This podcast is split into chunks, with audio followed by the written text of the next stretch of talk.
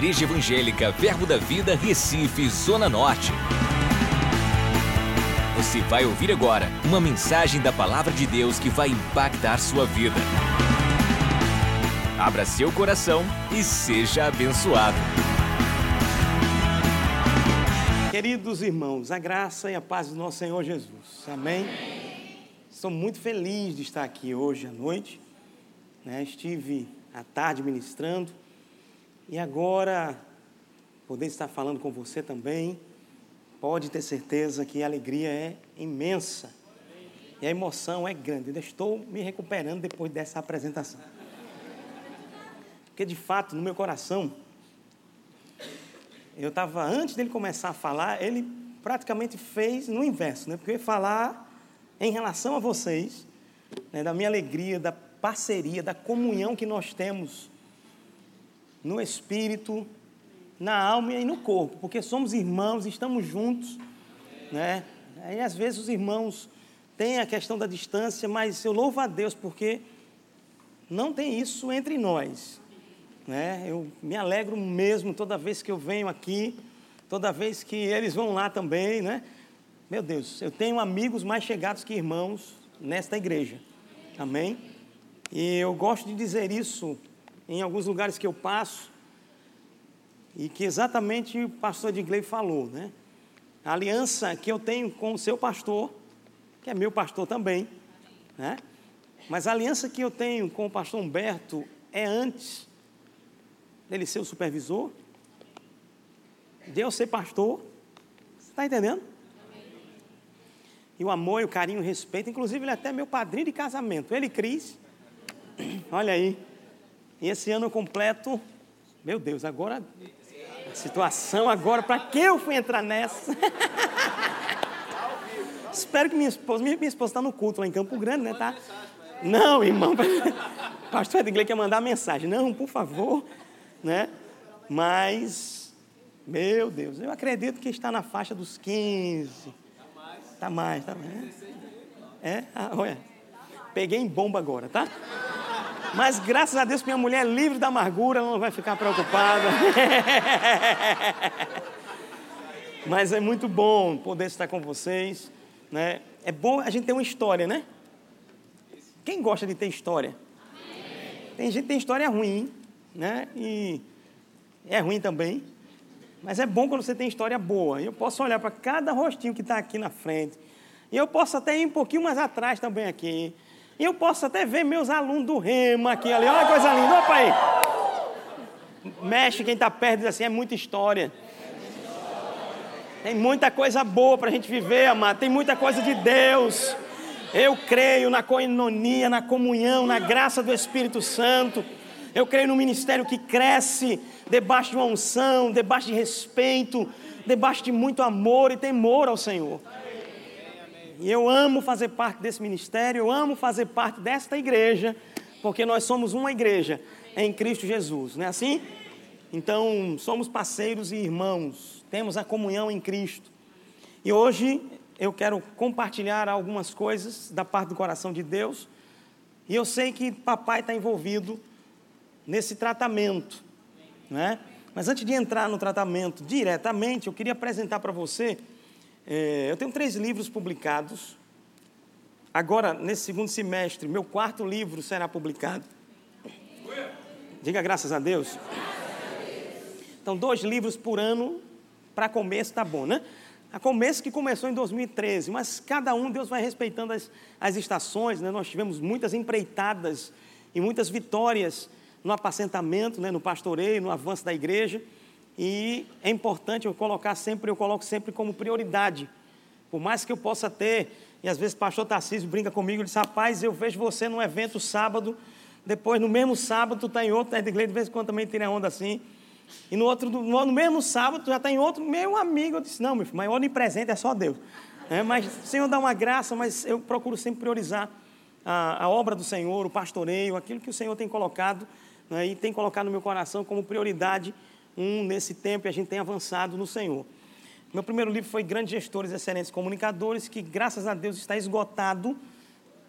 Já vai para a quarta tiragem e muita gente tem sido alcançada nas empresas, que eu trato sobre gestão e comunicação.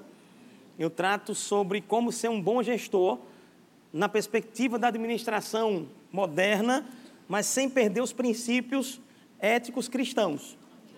Muito embora eles estão intrínsecos a esse processo, né, eles estão embutidos no livro e muitas vezes eles não aparecem porque o meu foco é alcançar lá fora. E através desse livro eu posso dizer milhares de pessoas, milhares de gestores, de, de empresários, de pessoas que estão relacionadas à liderança empresarial ou nas instituições é, governamentais, né, estão sendo alcançados. Isso é maravilhoso. Né? Isso é bênção. E aí, no ano seguinte, eu lancei o livro Vou Ministrar a Palavra. E agora? Para você que tem dificuldade de organizar as ideias, dificuldade de falar em público, deixa eu só fazer uma enquete aqui, uma pesquisa. Levante a sua mão se você tem dificuldade de falar em público. Então, então os livros que eu trouxe já, já, já não tem mais, tá? Só essas mãos que se levantaram aí. Porque é, eu gosto de dizer normalmente isso. Eu tinha dificuldade de falar em público. Eu não conseguia falar em público. Você acredita? Até conseguia, mas conseguia mal. E aí, toda vez que vinha a oportunidade, eu corria. Mas Jesus entrou na história, começou a me ensinar um caminho para eu vencer isso e graças a Deus, irmão, hoje a minha vida é falar em público. Eu gosto de dizer que Deus ele pega aquela área vulnerável que você tem na sua vida e quando você consagra a sua vida a Ele, Ele transforma aquela área vulnerável em um testemunho para a glória dele, para toda a terra ver e dizer assim: só podia ser Deus. E também para você dizer também para você mesmo, só podia ser Deus. Então não sou eu não, tá? É Ele em mim, a esperança da glória e a realização. Amém?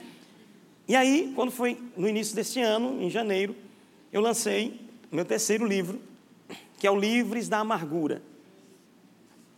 Esse livro já está indo para a segunda tiragem. Mais de, mais de 1.500, na, na verdade já estamos chegando em 2 mil pessoas. De janeiro para cá já estão recebendo esse tratamento. Porque eu digo que esse livro é um tratamento. Pessoas têm chegado para mim e têm agradecido uma jovem chegou, ela é de outro estado, ela chegou para mim nesses dias e disse: Pastor, eu lhe agradeço demais por você ter lançado esse livro, Livros da Amargura, que inclusive você pode adquirir. Se você que está me assistindo, aqui, nessa aqui, isso, chega, vem, aqui, ó. Você que está me assistindo pela internet, você pode entrar aí no www.cristianarcoverde.com.br. Né? Que lindo. Ou no Verbo Shop também você pode adquirir. Ok?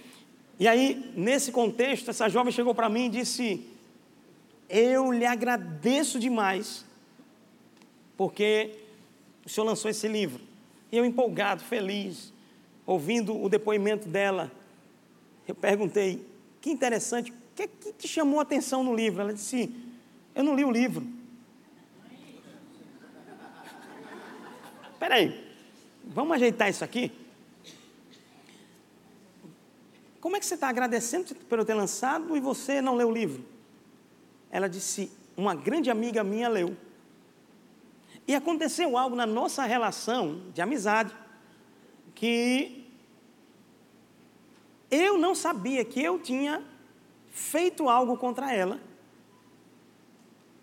Só que ela não estava legal comigo e eu não estava entendendo por quê. Já aconteceu com alguém algo parecido? Né? Aquela pessoa que você olhava para ela, falava, passava horas conversando, já não era mais a mesma pessoa e ela não entendia o que estava acontecendo. E aí, naquele momento, ela disse: Pastor, quando minha amiga leu o livro, o livro foi tratando ela e quem foi beneficiada foi eu. Aconte algumas situações aconteceram e eu não estava sabendo, mas ela foi seguindo os passos que o Senhor foi indicando no livro, porque é como um tratamento espiritual. Pela palavra, né? Inclusive, eu fiz questão, irmãos, de submeter todo o texto desse livro a coordenação doutrinária do nosso ministério. Amém? E eu louvo a Deus por isso. Eu estava aberto, porque tem coisas, irmãos, que nós precisamos estar abertos a ouvir, mesmo quando a gente acha que está certo. E eu fiz assim, eu disse, Senhor, porque você escrever um livro, é, é, você tem tempo, tem dedicação, tem muitas coisas que envolvem isso. Mas eu disse, Senhor, está aqui. Se o que eu estou vendo não está alinhado ao que o Senhor tem e o que o ministério crê, mostra esses homens que eu estou aberto a mudar, mesmo que seja tudo. Amém. Diga um glória. glória. Diga um aleluia. aleluia. E graças a Deus, quando veio né, a, a resposta, os detalhes que foram trazidos foram detalhes tão pequenos, no sentido até às vezes de um S maiúsculo, um S minúsculo, um detalhezinho. Mas eu estava disposto, se tivesse que fazer uma mudança estrutural, eu faria, mas graças a Deus foi tudo aprovado para a glória do Senhor. Então, eu vou dizer uma coisa para você. É uma coisa maravilhosa estarmos debaixo de uma cobertura ministerial sadia. Debaixo de uma cobertura ministerial alinhada aos princípios da vontade de Deus. Uma fonte, irmãos, abençoada. Amém? E eu louvo a Deus porque eu estou debaixo desse teto. E eu não fico com medo, eita meu Deus, será que o teto vai cair? Jesus amado. Sabe que tem pessoas, às vezes, na igreja, irmãos, que não confiam na liderança que ela está se submetendo. Às vezes pessoas vêm e dizem para mim: Não, mas eu não quero conversar com o meu pastor porque eu não me sinto à vontade. Irmão, não faz isso. Se você tem alguém que está disponível para ser um canal de Deus, para tocar a sua vida, e se você está debaixo desse teto, irmãos, é segurança para você. É segurança para a sua vida.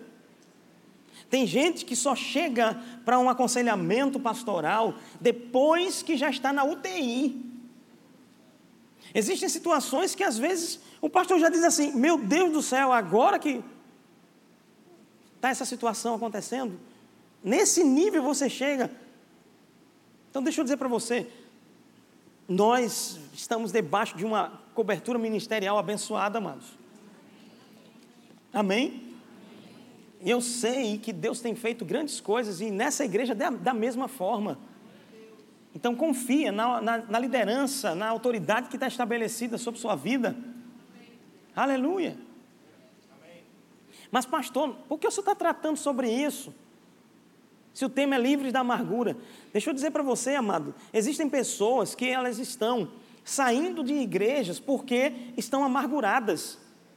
E tem um, um, um capítulo nesse livro que eu pergunto, eu começo com uma pergunta: dirigido por quem? Uma das coisas que mais, como pastores, nós escutamos em determinados momentos são pessoas dizendo: Ah, eu estou sendo dirigido pelo Espírito para tomar uma decisão. Mas quando nós observamos e vamos mais a fundo, o que é que acontece? observamos que aquela decisão não está sendo direcionada pelo Espírito. Está sendo direcionada porque alguém falou alguma coisa que ela não gostou, fez biquinho, hum,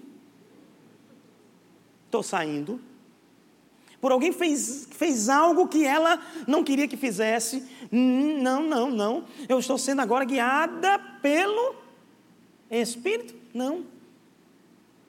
Está sendo guiado por uma amargura muitas vezes. E eu vou dizer para você, esse, esse título poderia ser, inclusive, Livres do Desgosto. Diga comigo, livres do desgosto.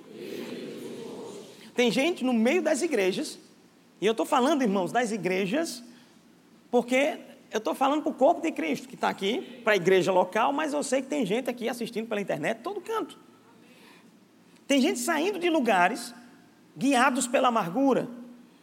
E quando eu fui observar o que significa esse contexto da amargura, e, procurando, e, e há muitos anos atrás, estudando sobre esse tema, e eu nem tinha pretensão, nem pensava em escrever um livro sobre isso. Eu estava no meu tempo de devocional. E eu comecei a perceber que esse tema estava sendo trazido aos meus olhos, e eu comecei a buscar entender mais sobre ele. E lendo Hebreus capítulo 12, abra lá a sua Bíblia, por favor, em Hebreus capítulo 12.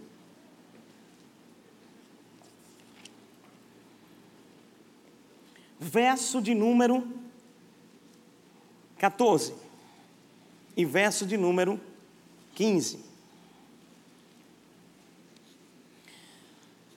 Olha o que o escritor aos Hebreus está tratando. Ele diz: Segui a paz com todos os homens. Eu estou lendo na versão King James, tá? Segui a paz com todos os homens e a santidade, sem a qual nenhum homem verá o Senhor. Olha como é que ele começa. Seguir a paz com quem? Com alguns homens? Com todos os homens. Aí quando nós vamos lá para Romanos, o apóstolo Paulo ele vai dizer assim: Olha, no que depender de vós. Tende o quê? Paz com todos os homens. Existe algo que eu posso fazer para ser um garantidor da paz. Quem está aqui? Deixa eu dizer uma coisa para você. No, no, Sermão do Monte, Jesus falou, inclusive, que bem-aventurados são os pacificadores. Aí eu vou fazer uma pergunta para você. Por que você está sendo, muitas vezes, aquele instrumento de conflito dentro da sua casa? Por que você está sendo, muitas vezes, um instrumento de conflito no seu trabalho? Ah, mas é porque eu sou verdadeiro. Você não sabe, pastor? Eu sou verdadeiro. O que eu tenho que dizer, eu digo na lata. Alguém conhece alguém assim? Levanta a mão. Conhece? Levanta a mão só para eu ter uma ideia. Uma pesquisa aqui, uma pesquisa. Meu Deus do céu. Eu espero que essa mão que levantou não seja a mesma que tem esse procedimento né? Espera, espera, espera. Ah, mas eu digo na lata. Eu não quero saber não. Ei, pensa numa coisa. Você como um cristão deve ser o garantidor da paz. No que depender de você, a paz deve reinar. Aí depende de você. Aí alguém pode dizer assim: "Não, não depende de mim, porque o senhor não sabe, pastor.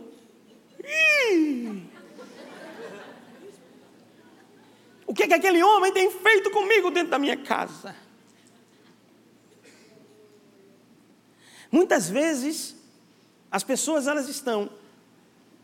E eu ontem eu estava conversando com uma mulher, e ela estava falando sobre o filho uma situação séria que o filho estava vivenciando. E eu olhei bem profundamente nos seus olhos e eu disse: Sabe o que, é que a senhora está precisando? Da senhora ser tratada. Às vezes nós colocamos e projetamos no outro o problema, quando nós estamos no, no cerne da questão. Eu já atendi diversos casais que o cerne da questão, um jogava para o outro o cerne da questão. Agora pensa, se eles assumissem o cerne da questão para eles, a paz estava reinando. Por isso que o escritor diz: no que, você, que depender de você, tenha paz com todos os homens. Ou seja, se você busca a paz, ah, mas o outro lado não busca. Eu vou te dizer, meu irmão, Jesus ele deu um exemplo tremendo ele disse: Se o teu inimigo te pedir pão, manda pedra para ele, dá-lhe uma rasteira. Hein? Faz o quê? Silêncio total. Deixa eu melhorar isso. Se pedir para andar uma milha, eu quero perguntar: quem está disposto a andar uma, duas milhas?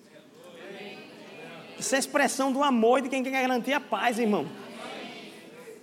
Eu já tive situações que eu disse para pessoas, e elas vieram me perguntar, mas pastor, por que isso? O senhor não, não vai quebrar logo tudo? Não. Não, porque eu estou andando mais uma milha. Eu vou te dizer, irmãos, vale a pena. Sabe para quem? Para você mesmo. Tem muita gente guardando ressentimento e dizendo assim: ah, eu estou com essa mágoa no coração, eu estou amargurado, eu vivo essa vida amargurada, e só lembrando que nas minhas pesquisas eu fui perceber que a amargura significa desgosto. Por isso que eu digo, esse livro poderia ser livres do desgosto. E o que eu percebi, que a maioria dos casamentos terminam porque, porque tem desgosto no meio. Muitas pessoas saem das igrejas porque, porque estão desgostosas com alguma coisa. Muitos filhos estão entrando em determinados caminhos porque estão com desgosto. Só que tudo isso, eu vou dizer para você, não deve ser usado como desculpa para tomar decisões erradas. Sabe por quê? Porque esse caminho do desgosto vai levar às trevas, a caminho de escuridão e de morte. E Deus, Ele é o nosso grande exemplo, amados. Você já viu gente dizendo assim: não vou perdoar. Eu não perdoo. Ele fez isso comigo, eu não perdoo. Ela fez isso comigo, eu não perdoo. Quem já viu alguém fazendo assim, dizendo assim? Deixa eu te dizer. É como se estivesse tomando o veneno e querendo que o outro morresse. Não, eu vou tomar esse veneno, mas ele vai morrer. Tomar esse veneno, ele vai morrer. Deus ele nos deu um grande exemplo.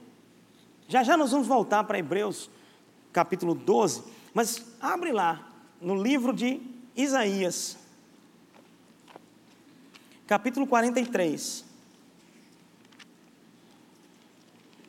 Isaías 43.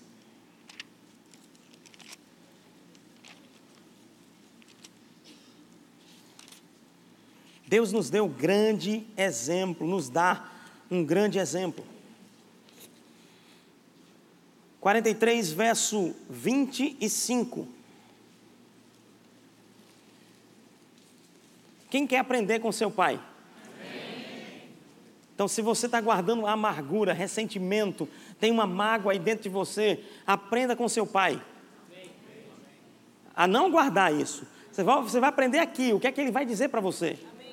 Olha o que, é que a Bíblia diz. Eu, precisamente, sou que apago completamente as tuas transgressões. Diga assim: Deus, Deus precisamente, precisamente apaga, apaga, as minhas transgressões. Deus está dizendo que Ele apaga as nossas transgressões. Aí muita gente diz assim: ah, mas eu, eu vou perdoar porque eu amo essa pessoa. Agora, veja que interessante, olha o que o texto está dizendo. Eu, precisamente, sou o que apago as tuas transgressões por amor de quem? De mim. De mim. Você está entendendo o que está sendo dito aqui? Deus não apaga a transgressão do homem por amor ao homem, muito embora sabemos que Ele é amor e o seu amor nos amou primeiro. Mas Ele já mostra como é importante a preservação de si mesmo. Quando você perdoa, você está preservando, não é o outro, não, você está preservando a você mesmo, irmão. Desculpa aí, irmão, perdão. Foi a emoção de bater no peito.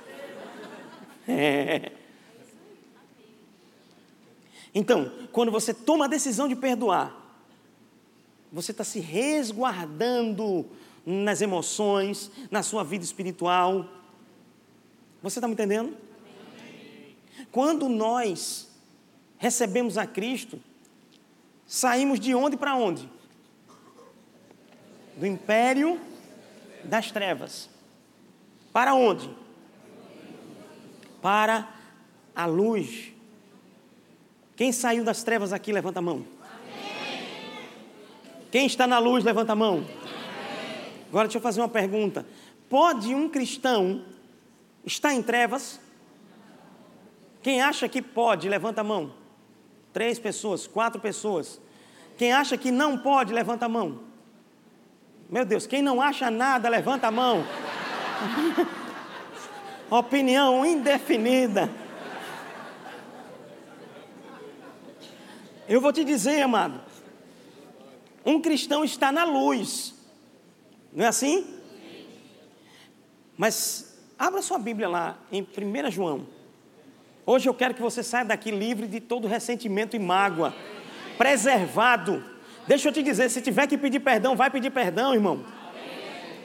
Uma das chaves para a restauração é humildade. E quando você anda em humildade, Deus te exalta. Não, você não entendeu, não. Quando você é humilde, Deus te exalta.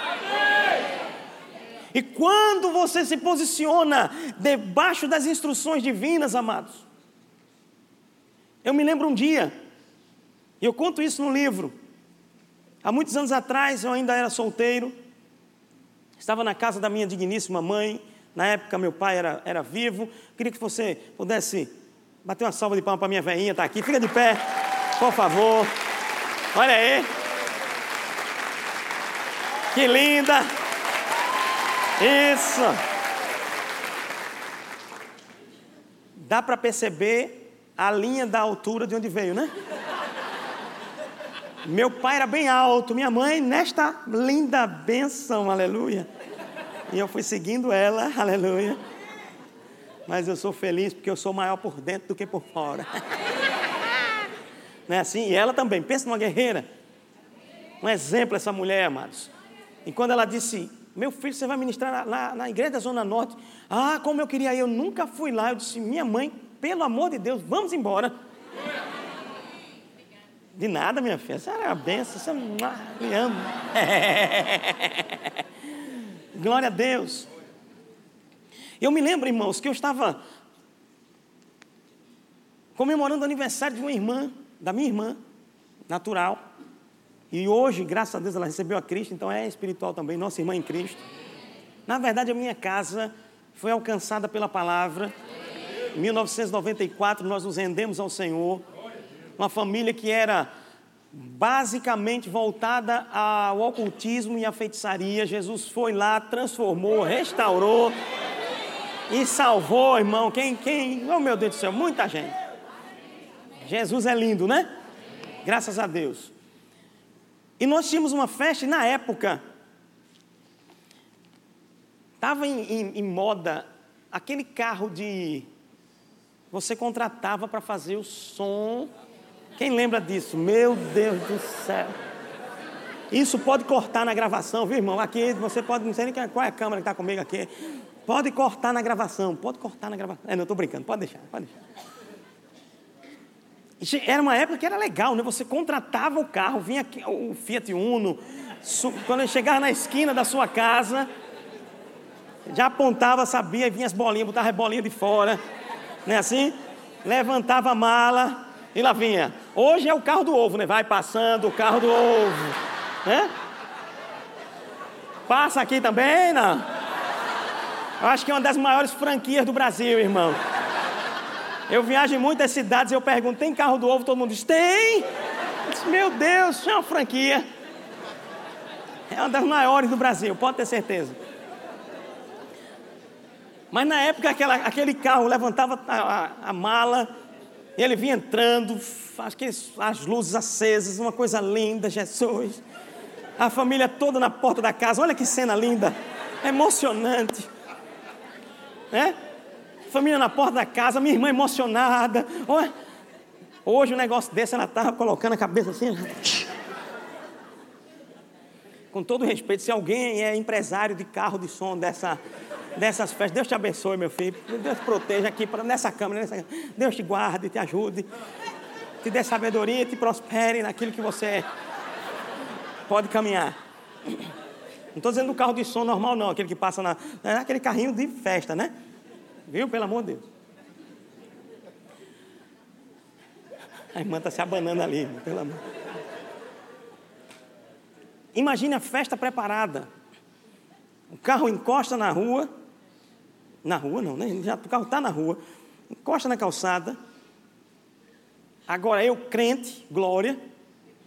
Terminou um culto ali, né?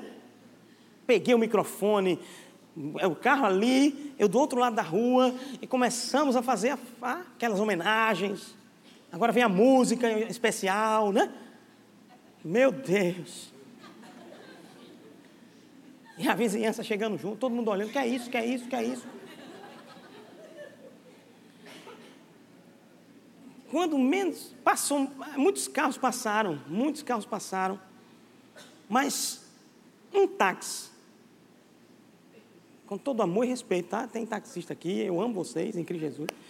Mas eu acho que aquele, aquele senhor estava num momento difícil da vida ou alguma coisa que não estava bem nele, que ele não conseguiu ver passagem na rua que os outros carros tinham passado. E ele para o carro e ele começa a esbravejar dentro do carro. E na época, alguns familiares, que tem familiares que também ainda não receberam a Cristo, não se renderam, né? Na época ainda também, né? as transformações foram também acontecendo de muitos anos depois. E aí, amado, alguns familiares, depois que ele começou a esbravejar lá dentro e desce do carro, você sabe o que é que termina um negócio desse. Alguns se levantaram, tinha uns cabinha mais. Né? Uns, uns pessoal, uns pessoal. Irmãos, meus primos, é o quê? E é o que de lá, é o que de cá. Aí começa aquele clima. Já não tinha mais bolinha batendo. Já não tinha mais fogos. Era agora, irmãos, a gente, nós, gente, para com isso e tal, para tentar acalmar aquela situação. Depois que aquilo aconteceu, graças a Deus não chegou a ter direto, não, sabe? Ainda bem, meu Deus do céu, Jesus amado. Mas aí tá, acalmou, ele passou com o carro, fez a volta, voltou, e era alguém que morava próximo. E nós conhecíamos. E nós nunca tivemos problema com ele. Só que aquilo ali, gente, ficou uma situação muito chata. Já, alguém já imagina, né? Não vou dizer que você passou, não, tá? Nenhuma situação com com pessoas. Mas alguém, você imagina que clima ficou ali, acabou a festa, já não tinha mais clima nenhum. E o que é que um crente faz nessa hora? Irmãos, eu fiquei, sabe, rapaz, camarada. Quando eu comecei a ficar assim, eu disse: não, peraí, eu vou fazer uma coisa. Vou para o meu quarto orar. Sabe que todos nós estamos sujeitos a uma situação nos levar a um estágio de amargura. Todos nós, em qualquer nível. Quem está aqui? A grande questão é: não deixe essa semente permanecer dentro de você. Seja rápido em arrancar. Porque é como uma árvore que é plantada. A semente está sendo plantada ali e se você deixar, ela vai crescendo. Se você deixar, ela vai crescendo, ela vai brotar, ela vai crescer, ela vai criar uma raiz. E aquilo ali vai fazer o quê? Vai trazer algumas situações. Se a semente for ruim, vai trazer aquilo que a Bíblia chama de raiz de amargura. E que em Hebreus capítulo 12 vai dizer: olha o que é que a raiz, o que é que a amargura vai fazer. Preste atenção e que não haja em vós nenhuma raiz de amargura que brotando, uh, fale, faça assim comigo, brotando. A mãozinha assim, brotando. brotando. Olha o que diz: vos perturbe. Uma das características de quando essa semente da amargura que foi plantada por uma circunstância, ela está presente, é o que? É quando, é quando, e quando ela brota, a semente foi plantada, você deixou ela absorvendo. Inclusive eu tratei essa parte da absorção no primeiro culto. Quando ela vai brotar, a Bíblia diz, brotando vos, o quê? Perturbe.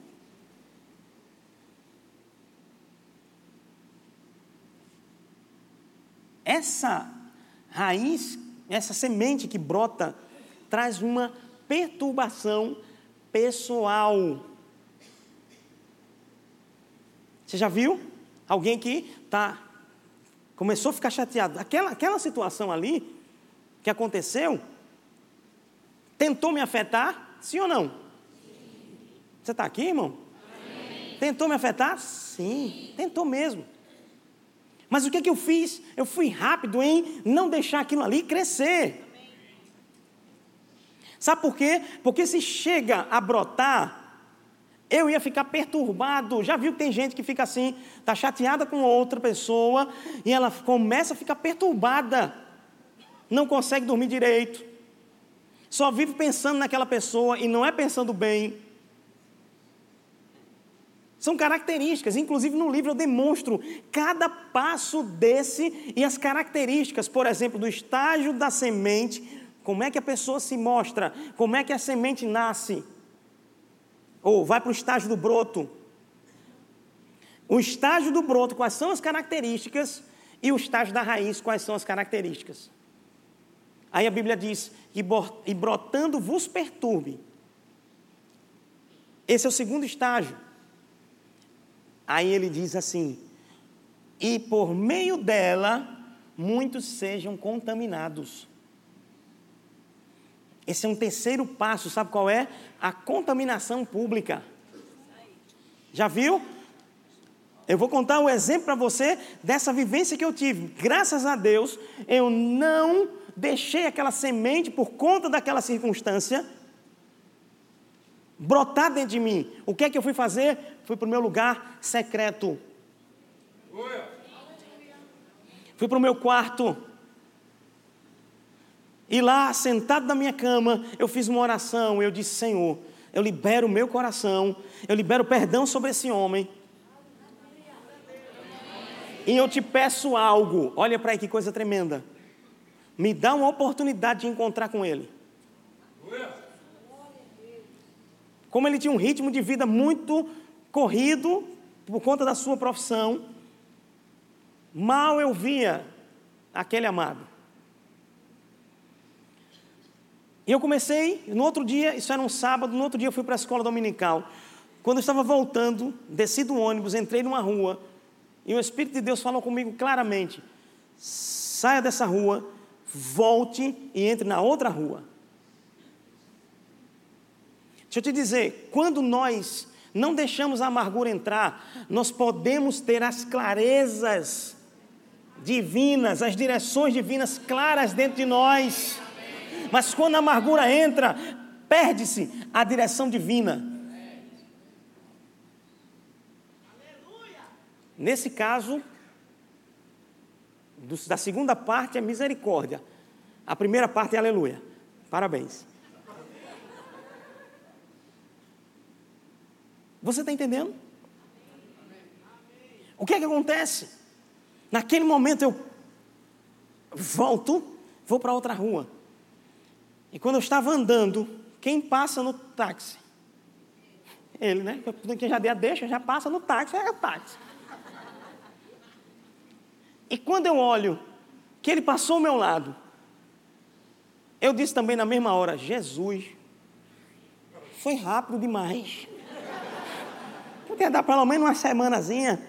Mas deixa eu te dizer, pela vontade de Deus, amado, Ele não quer que a amargura fique dentro de você, nem um dia sequer. E se ela não ficou, porque você não deixou a semente brotar, Ele quer que você bote logo as blindagens. E quando você tem uma conversa franca, debaixo da direção de Deus, debaixo de humildade, de intenção certa, a blindagem vem, amado. Sabe o que acontece? Você sai mais forte.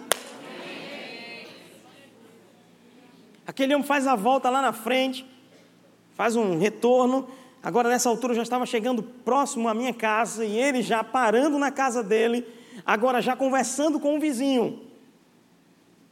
E eu chego próximo a ele, na mesma hora que ele estava dizendo: Você viu ontem esse povo aí?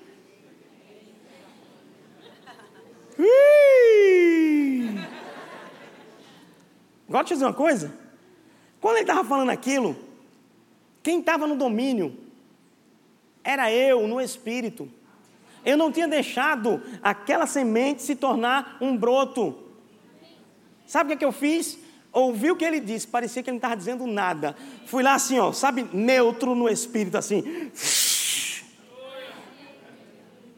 Eu disse para ele, meu querido, bom dia. Que ele olhou para mim, ele fez assim: saia daqui agora. Que coisa, que recepção. Calma, eu não vim brigar com você, não. Eu vim lhe pedir perdão.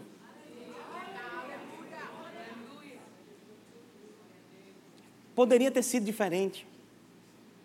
A gente poderia ter tirado o carro mais um pouquinho. Me perdoe. Ele olhou para mim, diante do vizinho, parou e disse para mim: Não. Quem tem que pedir perdão sou eu. Eu estava enfrentando um momento bem de, de muita pressão. E eu acabei a festa de vocês. E nós nunca nos demos mal, a gente sempre se deu bem aqui. E eu quero, eu lhe pedir perdão. Peça perdão à sua mãe, peça perdão à sua família, porque quem errou nessa história fui eu.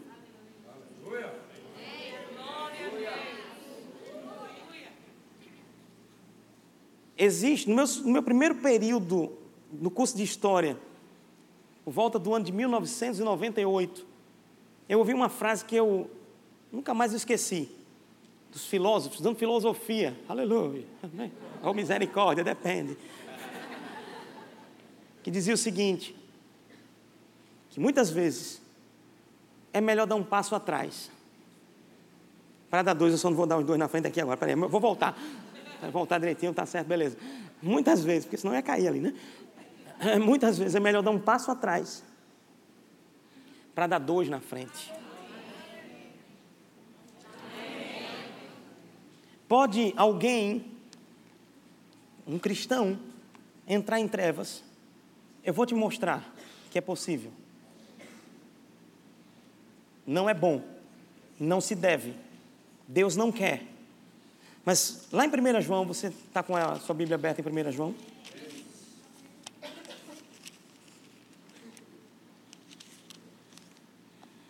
1 João, capítulo 1, diz a Bíblia assim, capítulo 1, verso de número 5. Esta é a mensagem que dele ouvimos e vos declaramos que Deus é luz e nele não há treva alguma. Se nós dissermos que temos comunhão com ele e andarmos em trevas, mentimos e não praticamos a verdade. Mas se andamos onde? Na luz, assim como ele está na luz, temos o quê? Preste atenção, o fruto de quem está na luz é comunhão. Eu vou repetir: o fruto de quem está na luz é comunhão. É por isso que Paulo diz: no que depender de você, tem de paz com todos, tem de paz com todos os homens. Entenda o que eu vou dizer para você. Se eu chegasse para aquele homem e falasse com ele, e ele mantivesse a posição do dia anterior, eu estaria saindo tranquilo. Porque eu fiz minha parte no que depender de mim. Agora, a partir desse momento, não iria depender só de mim, mas a minha educação espiritual não iria depender da educação dele. O meu entendimento espiritual, eu me mantenho na posição em Cristo porque eu não deixei a semente ficar no coração. vai arrochar o nó mais ainda. Quem está pronto para isso? Mas se andamos na luz, assim como Ele está na luz, temos comunhão uns com os outros. Porque alguém poderia dizer assim: ah, é em comunhão com Cristo, nos céus, no coração. Não, é comunhão com Ele, sim, mas com os irmãos, comunhão uns com os outros. E o sangue de Jesus Cristo nos purifica de todo pecado. Agora, capítulo 2, verso 8. Novamente vos escrevo. Ele não está falando uma coisa banal, não. É uma coisa importante que, como cristãos, temos que ter atenção. Novamente vos escrevo, preste atenção, um mandamento novo, o qual é verdadeiro nele e em vós, porque as trevas já passaram, diga glória a Deus. Eu não ando em trevas. Aleluia. Agora a verdadeira luz já brilha, diga a verdadeira, a verdadeira luz brilha na minha vida. Aquele que diz está na luz, e odeia seu irmão, está em trevas até agora. Se você está numa vida de amargura, odiando seu irmão, andando dentro dessas práticas que eu acabei de citar para você, sabe o que está reinando na sua vida? Infelizmente, trevas. Saia das trevas, vem para a luz, liberando perdão, entregando a sua vida se você ainda não fez para Cristo, mas se você já fez, sai dessa condição. Porque você pode, não deve, estar tá dentro da igreja, até ouvindo a palavra, mas sendo chamado de mentiroso. Porque está dizendo que está na luz, mas não está andando em comunhão com seu irmão. Você está me entendendo? Volta lá para Isaías 43. Nós estamos terminando. Nós, eu e o Senhor e o Espírito Santo, tá? Se for no contexto natural, eu estou terminando, mas eu não estou sozinho aqui, não. Ele está comigo, ele está esperando. Vamos lá. Isaías 43.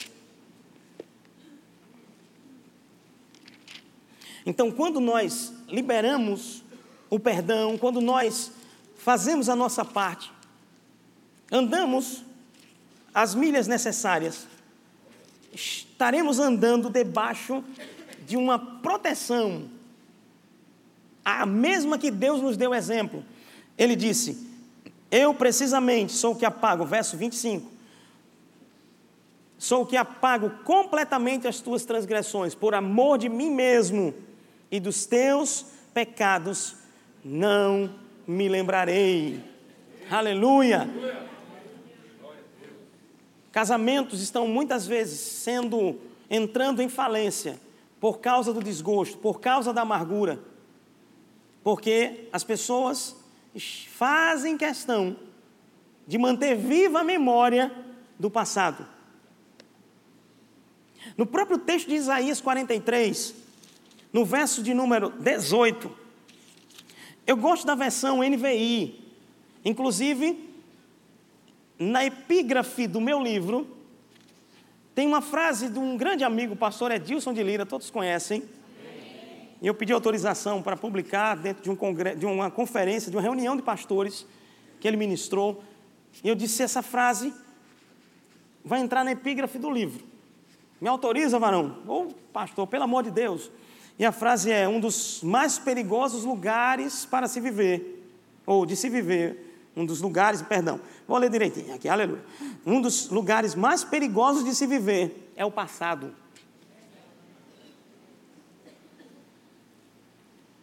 Ah, é uma montanha, um lugar perigoso para viver. Não, irmão. Viver no passado é esquecer que se tem um futuro. Tem gente vivendo dores do passado que já eram para estar completamente saradas.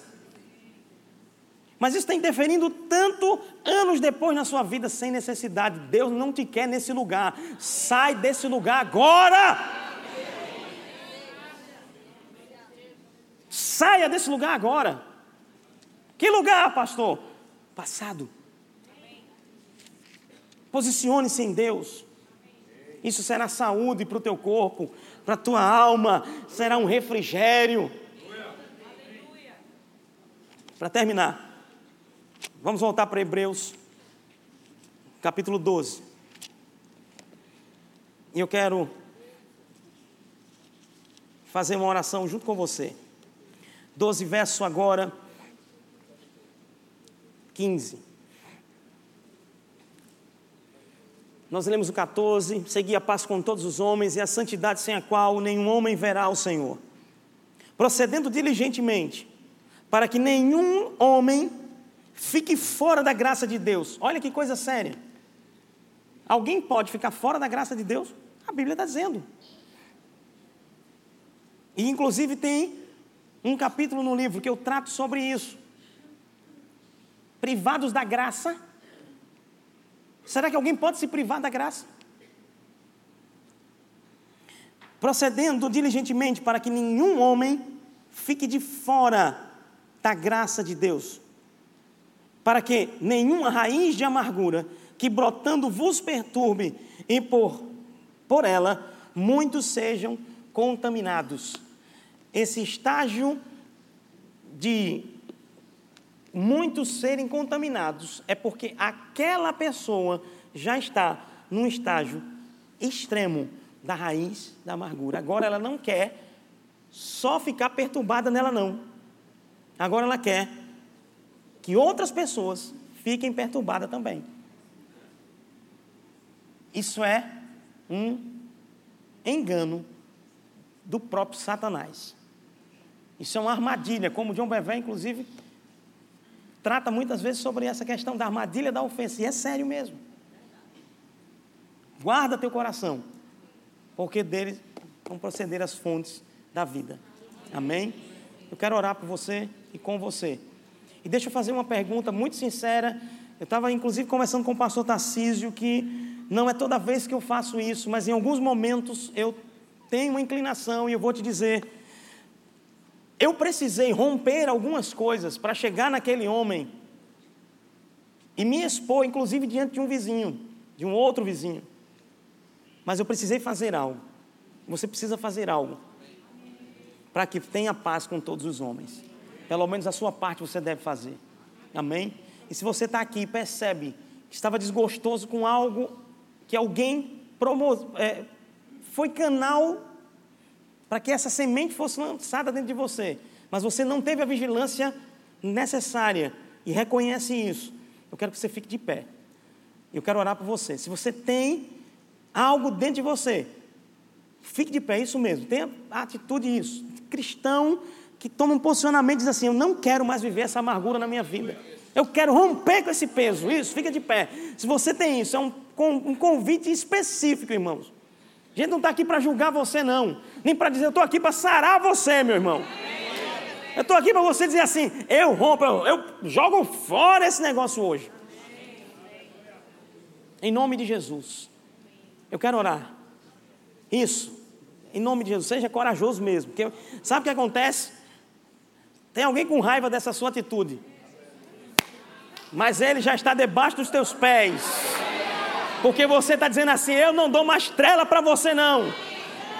Tem gente perdendo a vida, amado, vivendo a vida toda presa a uma amargura e não avança na vida. Como eu sei que é um complemento, no primeiro momento do culto, no primeiro culto, eu contei um, compartilhei um testemunho de uma irmã que vivia assim, ó, por causa do marido. Estava guardando amargura e andava assim na rua. E ela leu o livro e ela disse: Eu tomei uma decisão, pastor. E agora eu vou dizer, nesse segundo culto, o que, é que aconteceu com ela. O carrinho velho dela, que há muitos anos ela queria. Deus começou a abrir portas. E pouco tempo depois ela disse: Pastor, vem aqui, vem orar pelo nosso carro zero que chegou. Sabe por quê? Estava vivendo travada nas finanças por conta de um sentimento contrário que estava alimentando na sua vida. Isso é muito sério. Vamos orar. Senhor Deus e Pai bendito, nesse momento eu coloco diante de Ti essa vida que se levantou ousadamente para ser tratada e para dizer que não quer mais viver essa amargura, não quer mais viver esse desgosto. E ela está dizendo agora não para esse sentimento contrário, não para essa prisão de Satanás. Hoje a luz chega na sua vida. Hoje a luz chega na tua casa. Repete você que está de pé, repete comigo. Senhor Jesus, eu creio na tua palavra que me sara, e eu libero nesta hora o meu coração e perdão para esta pessoa. Diga o nome dela. Diga o nome dessa pessoa. Isso. Vá, diga mesmo. Se for mais de um, diga. Que nem o nome dela você queria pronunciar mais. Mas hoje é noite de libertação na sua vida. Diga muito obrigado, Senhor, pela transformação no meu viver. Em nome de Jesus. Amém. Amém. Deus continue abençoando sua vida. Em nome de Jesus, na prática da palavra. Acesse já nosso site verbozonanorte.com, além das nossas redes sociais no Facebook, Instagram e nosso canal no YouTube pelo endereço Verbo Zona Norte Recife. Ou entre em contato pelo telefone 81 30 31 5554 e seja abençoado.